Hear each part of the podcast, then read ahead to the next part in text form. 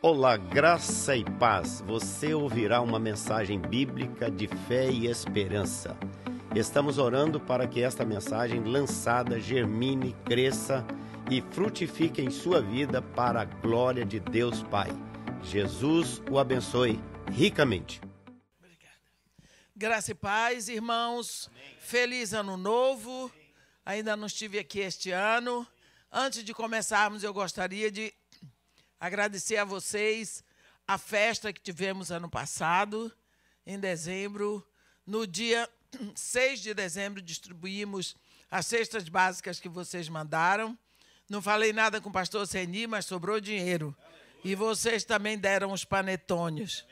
Sobrou um pouquinho de dinheiro que eu comprei um batom para mim. mas eu quero agradecer a vocês. Eu sempre digo que aquele dinheiro não é o que está sobrando vocês tiram de vocês. Aquele dinheiro é suado. E eu digo que o suor dos filhos de Deus é lágrima que vem de louvor diante do Senhor. Então eu quero agradecer vocês em nome das crianças, porque cesta básica é comida, é comida sobre a mesa. É saciar a fome de muitas crianças. Muito obrigada. Deus continue abençoando e aumentando a produção de vocês. É. Eu gostaria agora de convidar a, a igreja para abrir a Bíblia no capítulo 10 de Marcos, do Evangelho de Marcos, capítulo 10, Marcos, capítulo 10, versículo 46.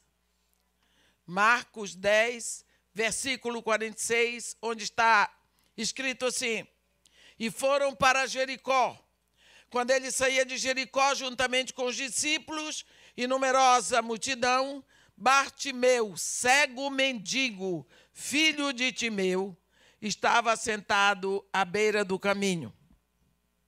E ouvindo que era Jesus, o Nazareno pôs-se a clamar: Jesus, filho de Davi, tem compaixão de mim. E muitos o repreendiam para que se calasse. Mas ele cada vez gritava mais: Filho de Davi, tem misericórdia de mim. Parou Jesus e disse: Chamai-o. Chamaram então o cego, dizendo-lhe: Tem bom ânimo, levanta-te. Ele te chama. Lançando de si a capa, levantou-se de um salto e foi ter com Jesus. Perguntou-lhe Jesus: Que queres que eu te faça? Respondeu o cego: Mestre, que eu torne a ver. Então Jesus lhe disse: Vai, a tua fé te salvou. E imediatamente tornou a ver e seguia Jesus estrada afora. Gostaria de hoje meditar com os irmãos sobre algumas, alguns momentos em que Jesus parou. Atitude de pessoas que fizeram Jesus parar. Normalmente, situações que nós não daríamos muita atenção pessoas que não chamam a atenção de ninguém, pelas quais nenhum de nós pararia, fizeram Jesus parar. A Bíblia, aqui nesse momento, está nos ensinando que Jesus ia caminho de Jericó. E a Bíblia diz que os discípulos iam com eles. E também numerosa multidão. Se hoje o caminho de Jericó não é muito largo, eu fico imaginando naquela época. E havia no caminho um cego, que além de cego era mendigo. Não se sabe se existiam outros cegos. O fato é que normalmente, quando tem um mendigo, tem outros. Mas esse mendigo aqui, esse cego, Bartimeu, ouviu um barulho diferente. A Bíblia diz que ele ouviu. Ele estava à beira do caminho e ouviu um tropel, um barulho de multidão. Se ele sempre ficava naquele caminho, ele conhecia os movimentos do caminho. Mas de uma hora para outra ele ouviu barulho de multidão que não era hábito ali. Era mais do que ele estava acostumado a ouvir, e ele quis saber o que estava acontecendo. Então lhe foi dito que era Jesus o Nazareno que estava passando. E de uma hora para outra este homem começa a gritar, chamando Jesus, filho de Davi, tem compaixão de mim. Não se sabe o que este homem tinha ouvido a respeito de Jesus. Mas ele sabia um pouco mais do que era de se esperar. Ele sabia que Jesus era da linhagem messiânica. Ele sabia que Jesus tinha o trono. Ele sabia muito mais a respeito de Jesus, nós não sabemos onde ele aprendeu. O fato que ele deu a Jesus, filho de Davi, tem misericórdia de mim. Ele estava também dando a Jesus o atributo de Deus, porque Deus é que é misericordioso, longânimo, grande em misericórdia e fidelidade. Então, quando ele começa a gritar, a multidão mandava que ele calasse a boca, porque ele estava fazendo um, um escarcel ali. Eu fico imaginando aquela figura cega, um homem todo sujo, mal cheiroso. Ninguém dava importância para ele. Eu fico imaginando que ele não sabia em que lugar, de que lado estava Jesus, então ele se movia em todas as direções, sem saber, e gritando, e gesticulando, e gritando, e fazendo escândalo. Então a multidão dizia: cala a boca, para de palhaçada. Mesmo porque ele dizia Jesus, filho de Davi. E não todos ali criam que Jesus era filho de Davi. Não todos aceitavam que Jesus recebesse aquele título. E quando a multidão mandava que ele calasse a boca, ele gritava ainda mais. E o grito daquele cego mendigo suplantou a multidão e fez o Rei da Glória parar. O Senhor do universo parou, porque o grito de um cego mendigo chegou aos ouvidos dele. E isso, para nós, é uma coisa tão comum que nós temos ouvido, muitos de nós desde a infância, sobre o cego Bartimeu. Existem corinhos sobre Bartimeu, existem desenhos sobre Bartimeu, existem hinos sobre Bartimeu. Então Bartimeu passou a ser um personagem assim, como do folclore bíblico. Mas o que, que tinha no coração daquele homem? Nós sabemos que havia muita solidão, muita dor. E principalmente tem uma frase de Bartimeu. Ele diz que eu torne a ver. Significa que ele era um homem que ele conhecia luzes, ele conhecia cores, ele conhecia formas. Ele já tinha visto isso tudo. E quando você viu, e de uma hora para outra veio uma meia-noite na vida dele, que ele não pôde mais ver nada. Então hoje, no hoje dele, ele tinha saudade. E ali estava a oportunidade de Bartimeu. Ali estava o momento dele, que talvez nunca mais se repetisse. E quando Jesus parou e disse para eles: Chamai-o, diga que ele venha aqui. E quando, quando chamaram Bartimeu, porque Jesus parou, disseram para ele: Tem bom ânimo, o mestre te chama. Levanta-te. A Bíblia diz que ele lançou de si a capa. Os cegos, mendigos, pessoas de que moravam nas ruas naquela época, eles tinham uma proteção que se tratava de uma capa. Essa capa era marrom misturado com verde, parecia uma lona. Aquilo protegia do sereno, protegia da chuva e protegia do sol, não é? Eles dizem um sheltering para ele, não é? Para qualquer cego, mendigo que não tinha onde morar, a, aquilo se tornava para ele a cabana. E quando ele ouviu que Jesus o estava chamando, ele jogou de si a capa, lançando de si a capa, levantou-se de um salto e foi ter com Jesus. Primeira coisa que ele fez, como resposta ao chamado de Jesus, foi lançar de si a capa. Esse gesto de Bartimeu, creio que mostra para nós a sua fé. Porque quando ele ouviu o mestre te chama, ele disse: Nunca mais serei cego, nunca mais serei mendigo. Esta capa não me serve mais. Não preciso mais de ti, porque aquela capa era o símbolo da cegueira e da mendicância. Ele jogou fora. E ele foi ter com Jesus. E quando ele chega na frente de Jesus, Jesus coloca à disposição dele. Eu acho isso aqui tremendo, porque de uma hora para outra você vê o Senhor dos céus e da terra, o Deus de todo o universo, se colocar à disposição de um cego mendigo, um homem sujo, um homem que não tinha um tostão, ali na beira da estrada, e de uma hora para outra Deus diz para ele: Você diz e eu faço.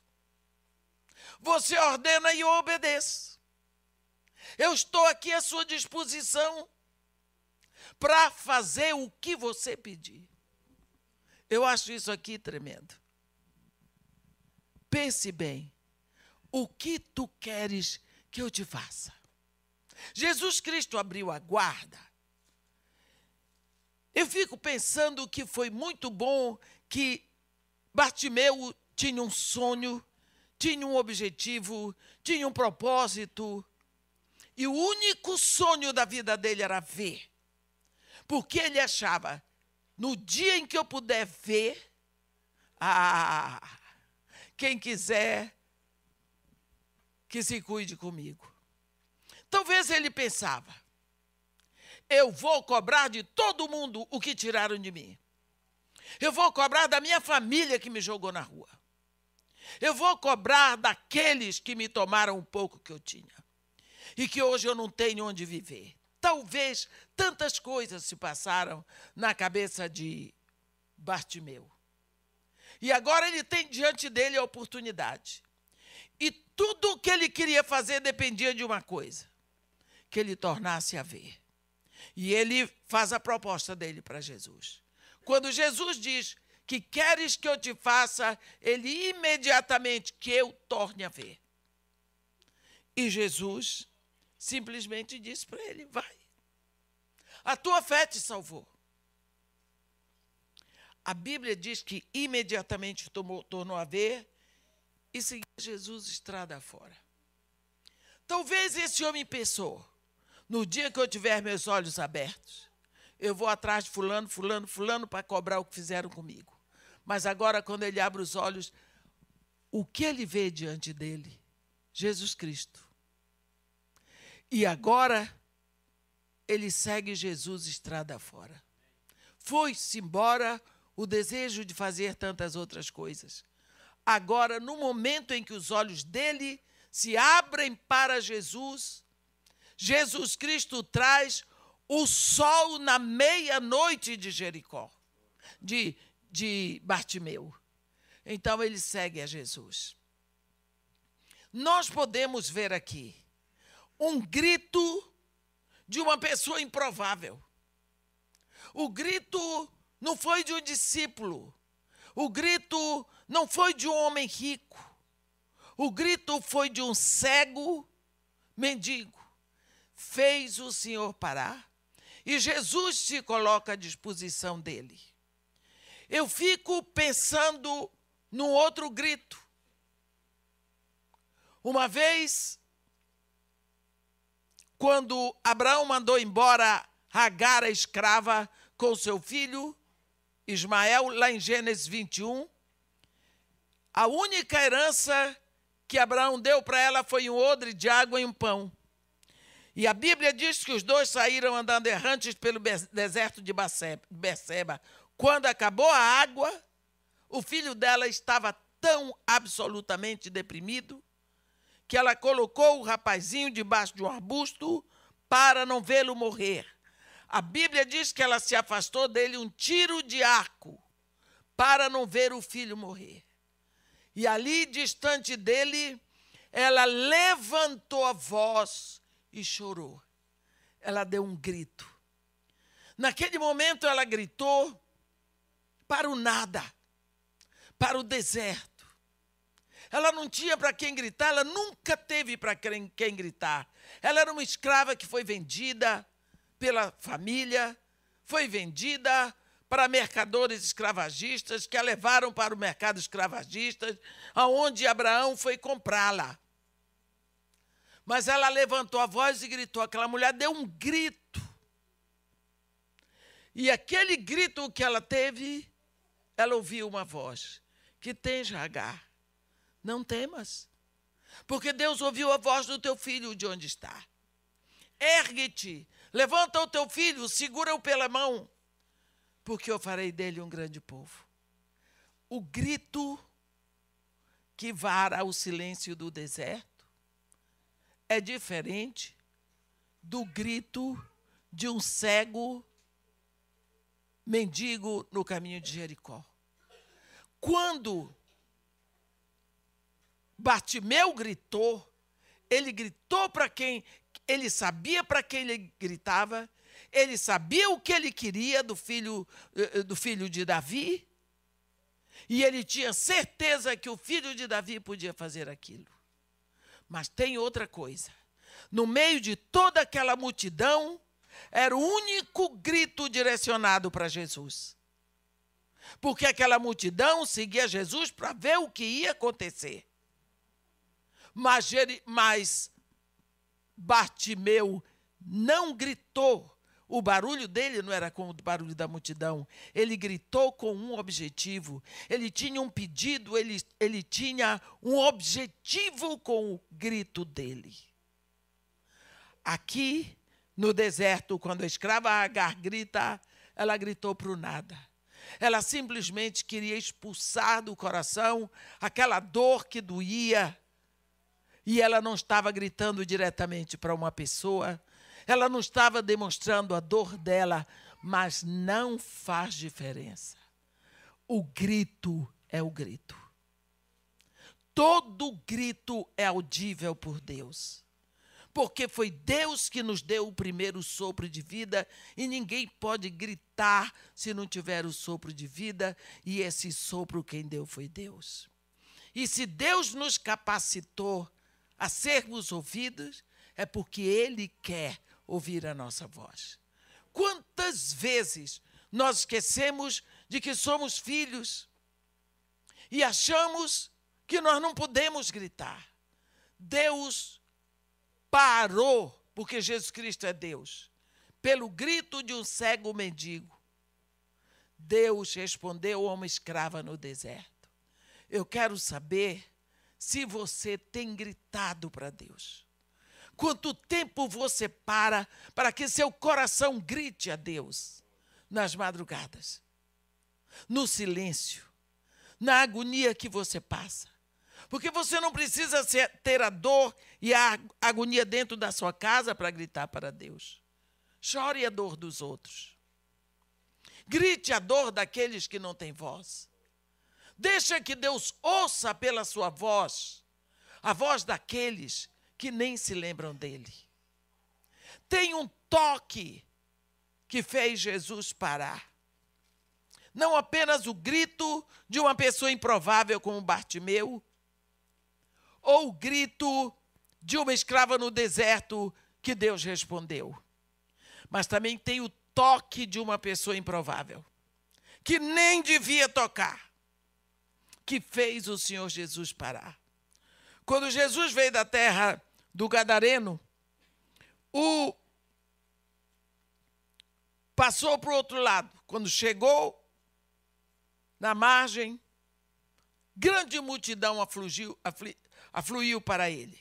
Isso nós estávamos olhando Marcos 10, isso está escrito em Marcos 5, a partir do versículo 21. A multidão estava ali. vem um homem que não devia estar naquele meio. Era Jairo. Jairo era o chefe da sinagoga. Sujeito bem vestido, bem arrumado, cheiroso, isso é por minha conta. Eu acho que ele estava assim, porque ele era o chefe da sinagoga. E ele chega no meio da multidão, mas assim, público. E a Bíblia diz que este homem prostrou-se aos pés de Jesus e insistentemente lhe suplicou: Minha filhinha está à morte. Vem, põe a mão sobre ela para que seja salva e viverá. Olhe essa situação. A multidão toda deve ter ficado perplexa. Como é que o chefe da sinagoga vem aqui em público e diz que o Nazareno é Deus? Porque um judeu jamais se prostraria aos pés de um homem ou de uma imagem. Mas Jairo, em público, ele confessa que Jesus Cristo é Deus, ele se prostra e suplica, mas a fé dele era pela metade. Ele disse: Minha filhinha está doente até a morte. Vem, impõe a mão sobre ela para que seja salva e viverá. Ele ensinou para Jesus como é que se curava. Você só pode curar se você vier na minha casa e você vai impor a mão sobre minha filha para que ela seja salva e viverá. É assim que você tem que fazer. Mas você tem que vir na minha casa. Nós lembramos de um centurião que quando Jesus disse, Vamos à tua casa, ele disse: Não, Senhor, eu não sou digno que tu entres na minha casa. Tu dizes uma palavra aqui e minha filha vai ser curada lá. Como aquela mulher, Cirofenícia, que alguns dizem que ela era cananeia. Ela ali também os cachorrinhos comem das migalhas que saem da mesa dos seu do, seus donos. Jesus, mulher, tua fé te salvou. Faça-se contigo como queres. Só pessoas improváveis. A Bíblia diz que naquele momento que Jesus disse isso aqui, a filha dela ficou curada lá, aonde estava. Jairo não sabia disso a fé dele, que ele tinha ouvido dizer, é que Jesus curava. Mas tinha que ir lá e impor as mãos. E não era assim. Mas Jesus olhou para aquele homem e não tem como, não há como Jesus deixar de ser misericordioso, porque Ele é Deus. Uma das características de Deus é misericórdia. Não tem jeito não vai mudar, porque Deus não muda. E Jesus simplesmente disse para ele: Vamos, eu vou para a tua casa. Quantos de nós não vamos, né? Eu não vou naquela casa, porque.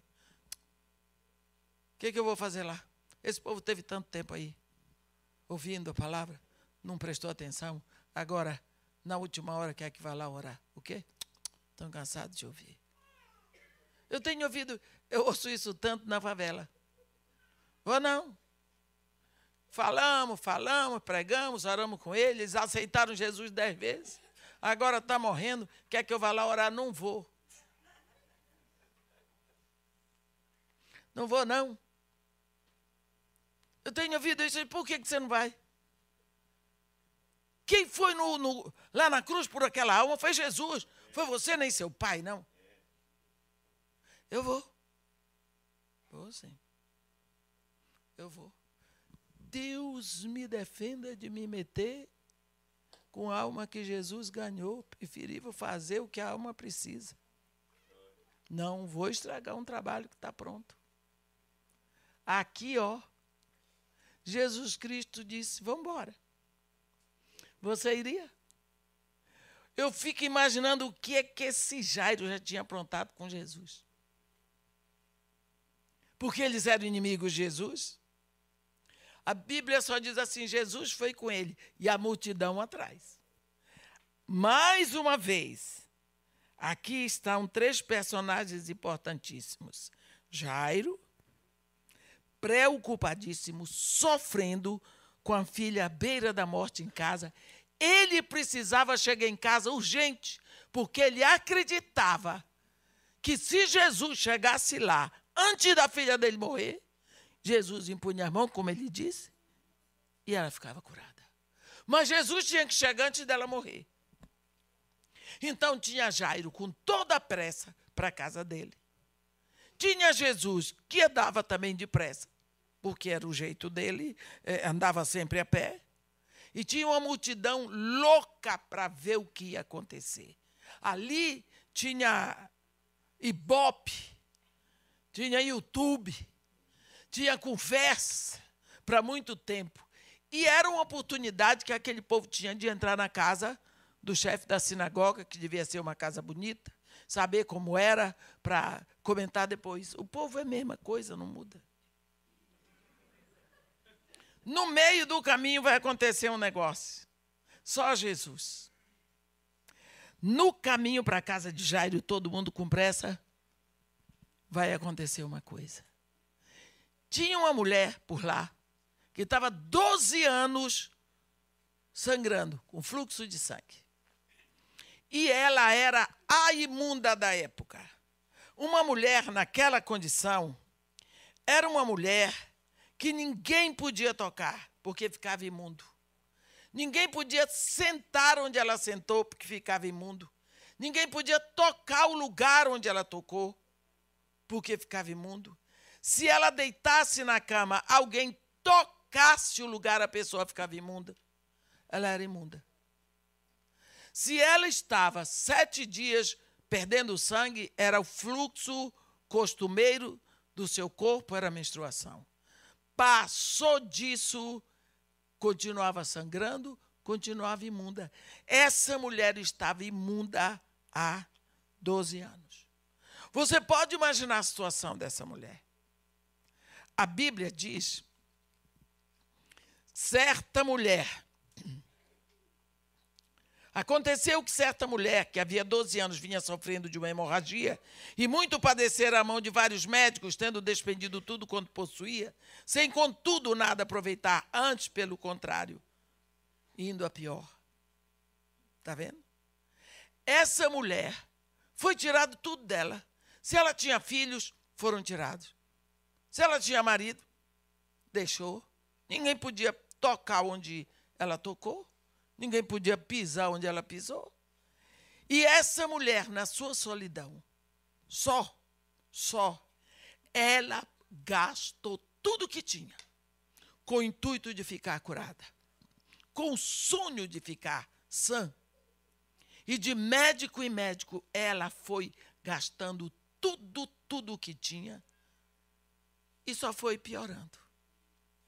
E agora, pior, depois de 12 anos, anêmica, esquálida. Você pensa no calor do Oriente Médio, uma pessoa sangrando.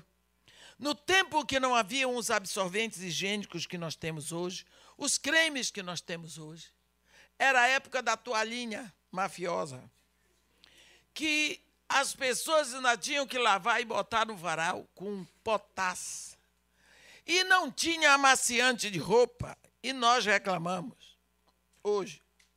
Eu, mas não, mas o pessoal reclama. Naquela época, você pense o que é uma pessoa 12 anos. Aquela mulher não estava apenas anêmica, fraca. Ela estava toda ferida. Como nós dizemos, cheias de assaduras, andando com dificuldade. Mas tinha uma coisa pior: tinha a alma dela. Ela estava sofrendo uma solidão terrível, uma rejeição terrível, se sentindo roubada, porque ficaram com o dinheiro dela prometendo cura e ela não ficou curada. Cada vez que ela ia ao médico e o remédio não dava certo, era uma frustração e o dinheiro ficou. Cada dia ela ficava mais doente e mais pobre. E agora? já sei nada. Ela ouviu alguém falar de Jesus. E a pessoa que falou de Jesus para ela falou bem. Deve ter dito, ele não cobra nada. Ela, opa, esse tá bom para mim. Ele não cobra. Então ela fez uma proposta na alma dela. E se eu chegar perto dele, não posso tocá-lo. Porque se eu tocá-lo, ele fica imundo e ele não vai me perdoar. Ele não quer ficar imundo. Ele não pode me tocar, senão ele fica imundo também. E existia essa crença de que tem que haver o toque. Ela diz assim, mas poderoso do jeito que ele é. E se eu tocá-lo só nas vestes? A veste é aquela capa que um mestre tem. O Jesus Cristo era mestre, era um rabi. A diferença entre o rabi e o rabino é que o rabi é o termo que nós damos para o nosso mestre. Por exemplo, eu, eu digo, o pastor Seni é, é o mestre, ele é um rabino. Mas se ele é o meu mestre, eu chamo rabi, quer dizer meu mestre. Quer dizer um termo mais íntimo, quando eu chamo de rabi. Mas Jesus Cristo era o mestre. E ele tinha essa capa. Então ela pensou: e se eu tocar só na veste? Eu fico curada. E ele nem vai perceber. Por quê? Porque ele não sentiu. Se você botar o dedinho só aqui nesse cachecol, eu não vou perceber. Foi isso que a mulher pensou. Então ela pensou: se eu tocar nas suas vestes, eu fico curada e ele não vai saber. Então a mulher começou a sonhar com esse momento. E agora chegou. Porque Jesus Cristo está indo com a turma, a Bíblia diz a multidão, para a casa de Jairo com toda a pressa. Eu, Edmeia. Não, o que eu vou dizer não está escrito na Bíblia. Mas a Bíblia me dá o direito de pensar. Quando Jesus Cristo viu que aquela mulher vinha toda sem poder andar, ele ia com toda a pressa para a casa de Jairo. Eu acredito, eu, não está escrito na Bíblia, que Jesus Cristo deu uma freada e começou a andar mais devagar. Para que aquela mulher pudesse alcançá-lo. Ele é assim. Ele é bom, ele se preocupa com todo mundo. Ele com certeza deu uma freadinha e foi em câmara lenta para dar tempo da mulher chegar. Porque no passo que Jairo ia e todo mundo ia, coitada da mulher. Então ele deu tempo. A mulher se esforçou e foi por entre a multidão. Quando chegou perto, esticou o braço. Quando ela tocou o dedinho, veio como uma corrente elétrica. A Bíblia diz que ela sentiu no corpo estar livre do seu flagelo.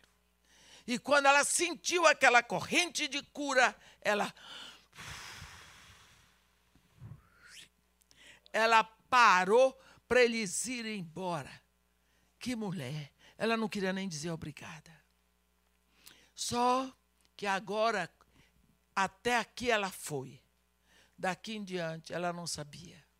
A surpresa Quando ela está ali, Jesus Cristo parou. Quem me tocou nas vestes?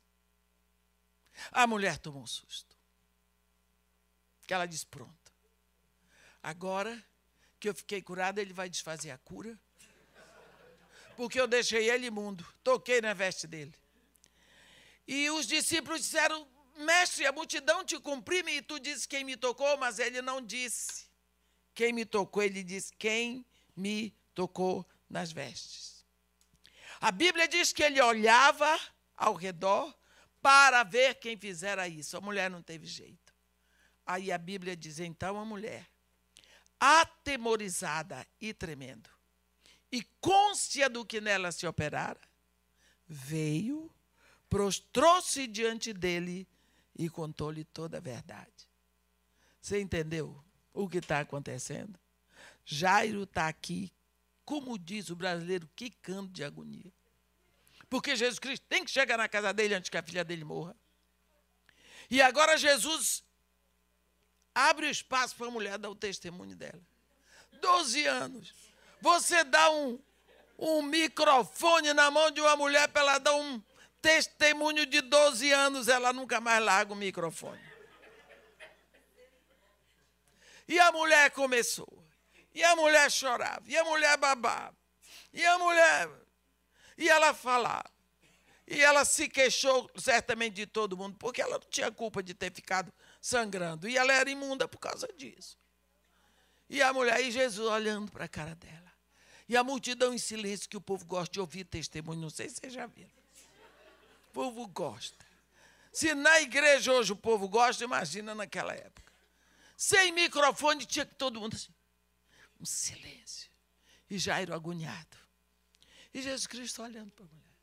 A Bíblia diz que ela contou-lhe toda a verdade. Você já pensou? Doze anos de história. Quando ela parou, Jesus Cristo disse: Filha, vai-te em paz. Tua fé te salvou. Não, fica livre do teu mal. Quando ela tocou a veste de Jesus, a Bíblia diz que ela sentiu no corpo estar livre do seu flagelo. Mas agora ele diz: fica livre do teu mal. O flagelo era a doença do corpo. O mal é a doença da alma. Aquela mulher estava com a mente cheia do desejo de vingança, de cobrança, de ira, de rancor, de ressentimento, de mágoa, de amargura, tudo quanto é feitiço na cabeça. E quando ela botou aquilo tudo para fora diante de Jesus, ele ouviu tudo. Filha, fica livre do teu mal. Ouviu-se um grito. Era o grito de Jairo. Alguém veio para ele e disse: Não importune mais o mestre, tua filha morreu. O homem deu um grito. Até hoje eu acho que o grito de Jairo foi querendo pegar aquela mulher. Foi por causa dela.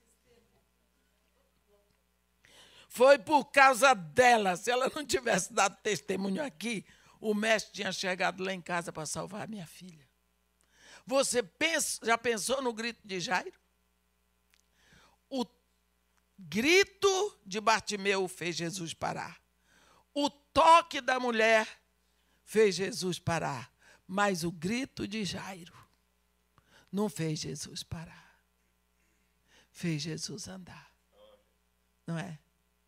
E Jesus disse para ele: Não temas, crê apenas. E foi lá na casa de Jairo. E Jairo aprendeu que Jesus Cristo não faz as coisas como nós queremos, que não somos nós que damos a diretiva para Ele. Ele aprendeu que Jesus Cristo cura, ele aprendeu que Jesus Cristo ressuscita. Ele foi lá na casa de Jairo, ressuscitou a menina, você agora dá comida para ela. Viu, Jairo? Você viu? Que eu tenho tempo para tudo. Então aqui nós vemos um grito de uma mulher imunda. Ninguém queria por perto. Fez o rei do universo parar.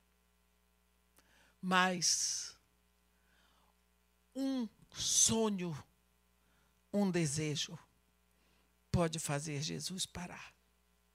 Havia um homem, acho que ainda dá tempo, né? Não sei como é que vai o tempo aqui. 8 e 19. Que horas eu tenho que entregar o microfone? Hein? Não, não, pastor, me diga direito que eu não prestei. Olha, eu estava num lugar que estava cinco horas de diferença. Eu estava cinco horas de diferença até ontem para o Brasil. Estava em Seattle. Hoje já são duas horas, né? Então eu estou assim virada no fuso. Mas 15, graças a Deus. Então, eu estou desse jeito. Um sonho um desejo faz o Rei da Glória parar. Tinha um homem, e eu gosto desse homem, não sei porquê, mas eu gosto dele. Eu gosto dele porque ele me fez rir outro dia. Eu estava dando, de vez em quando, eu dou um furo lá na casa de Marimata, tiro, tiro o, o professor de, de escola bíblica e eu vou dar aula para as crianças. Mas já, já tem muitos anos. Eu botei as crianças lá. E eu estava muito cansada, peguei cartolina emendei, disse para ele, todo mundo aqui, contei a história de Zaqueu, disse para ele, agora vocês desenham. Desenharam tudo, eu fiquei lá quase dormindo. Acabamos, tia. Acabou, acabou. Fui lá. Eles tinham desenhado o jantar na casa de Zaqueu. Peguei, fui, que tinha um na cabeceira da mesa do cabelão, parecia um hippie, era Jesus. Precisava ver o cabelão dele, assim, pior do que o meu. E tinha alguns apóstolos em volta da mesa, os pratos.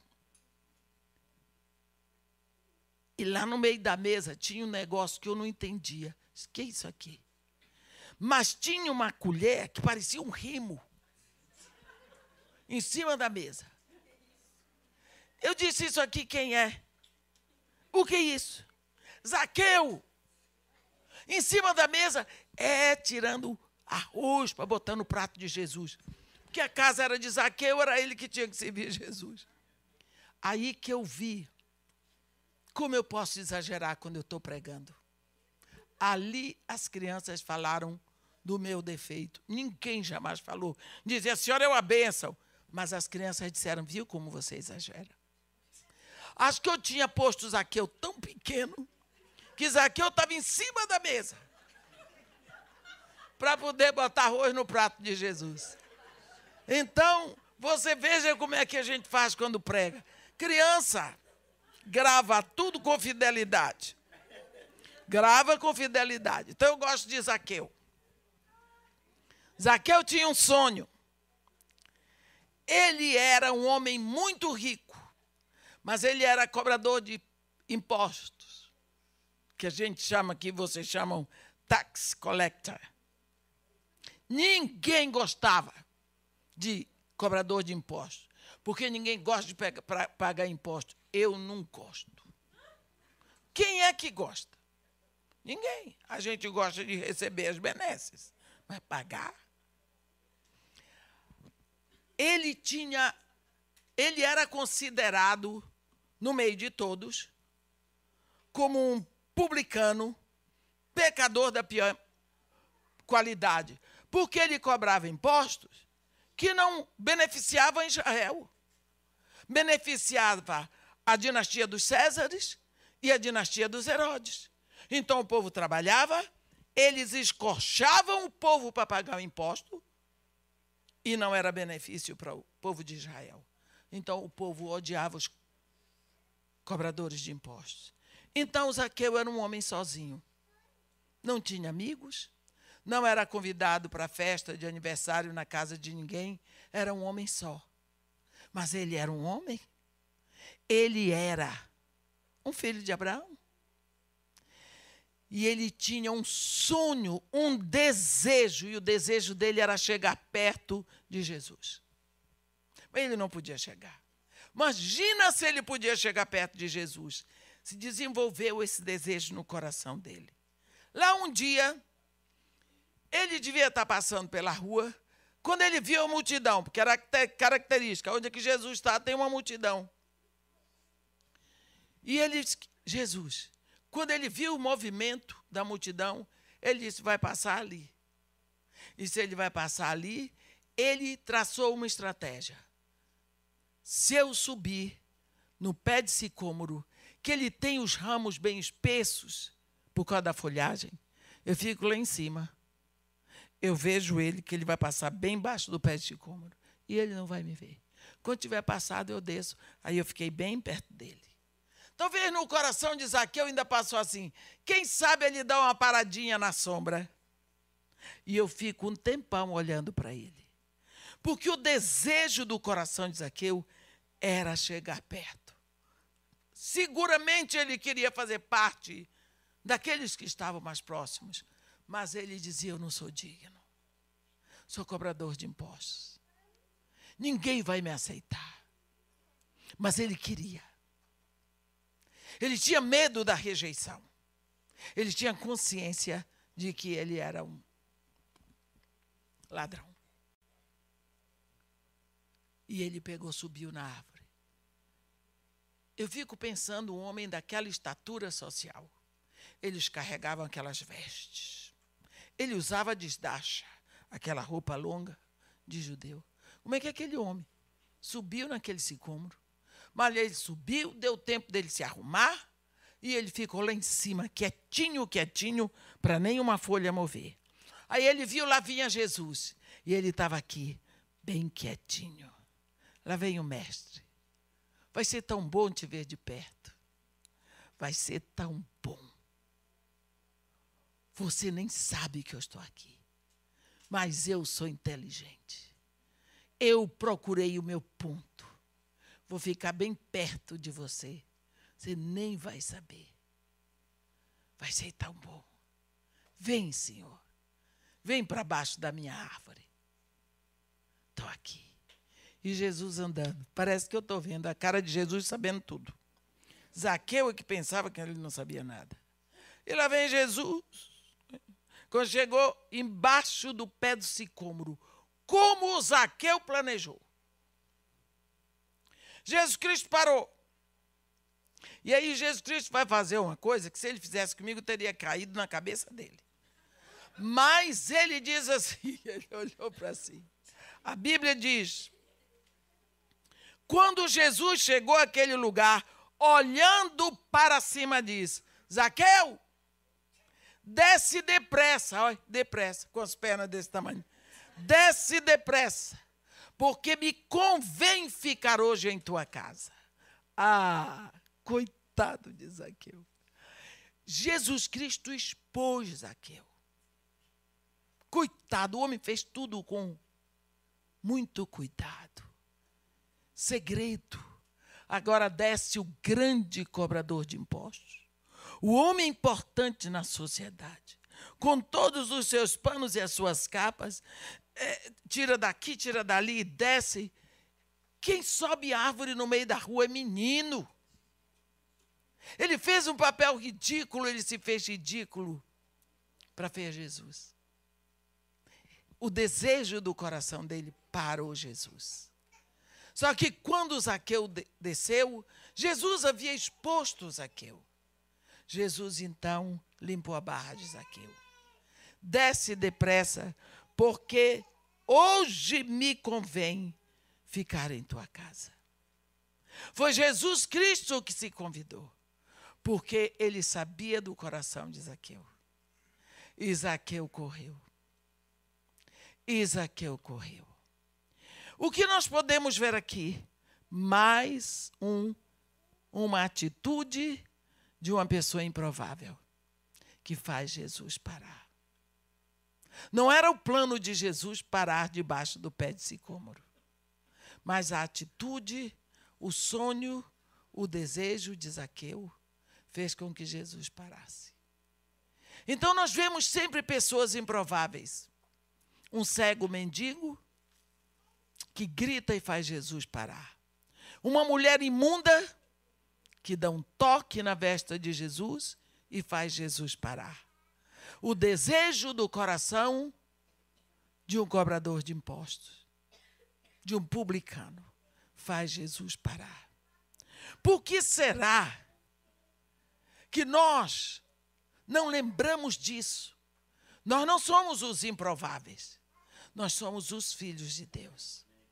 Será que você não podia ver de madrugada, quando você acordar? Senta na beira da sua cama. Olha para o desejo que você tem no seu coração. Se você tem desejo de uma intimidade maior com Ele, se você tem desejo que Ele olhe para você, se você tem desejo de uma experiência com Jesus Cristo, ele parou pelo desejo do coração de um publicano. Quanto mais ele vai parar pelo desejo do seu coração. Aquele publicano tinha um desejo de chegar perto dele, de ficar perto, de conhecê-lo. Será que seu coração nunca se sentiu assim desejoso? Saiba que muito mais é Ele que deseja receber de você esse convite. Deixe o seu coração clamar por Ele, desejar por Ele. Fique ridículo por causa dele, sim. Faça coisas ridículas por causa dele. Porque quando a gente ama, a gente faz coisa ridícula. chega até o ponto de casar. Quanto mais subir numa árvore para olhar de perto. E você é filho de Deus. Uma mulher imundo toca. Toca, para que ele não soubesse que a roupa dele foi tocada. Mas ele percebe o desejo do seu coração. O grito de um cego no caminho de Jericó para o Rei da Glória. Como está a sua expressão para com ele? Porque um grito é expressão, é linguagem. Um toque é expressão, é linguagem. Um desejo é expressão, é linguagem. Que de qualquer forma, este ano, meus irmãos, nós possamos nos expressar, nós possamos nos comunicar, mas que toda a nossa comunicação seja direcionada para o nosso Senhor Jesus, como expressão de que vem a Ele dizendo: Eu sei que eu não sou digno, mas eu sei que tu és bom, tu és misericordioso. Tem compaixão de mim. Eu preciso de ti. Amém. Senhor Deus, nosso Pai, quantas vezes nós temos visto, e tem muito mais exemplos, de pessoas que o fizeram parar e dar atenção expressa para essas pessoas. Não sabemos por quê, mas são sempre pessoas improváveis, prostituta, pecadores de toda espécie, que o Senhor para e dá atenção especial para eles. Nós queremos neste momento te pedir, ó Pai, que o nosso coração se volte para Ti e que nós estejamos atentos para que o clamor do nosso interior siga na tua direção, para que aquela atenção que tu tens para conosco seja correspondida pela nossa alma. Que nós possamos ter desejos por ti, desejo pela tua presença, desejo de uma intimidade mais profunda contigo, Pai. E que neste ano nós possamos crescer, nós possamos prosperar, para que a nossa vida interior seja enriquecida da tua presença. E que desta forma nós possamos, no final de 2020, dizer: Eu cresci. O Senhor ouviu o meu clamor. O Senhor ouviu o grito do meu coração.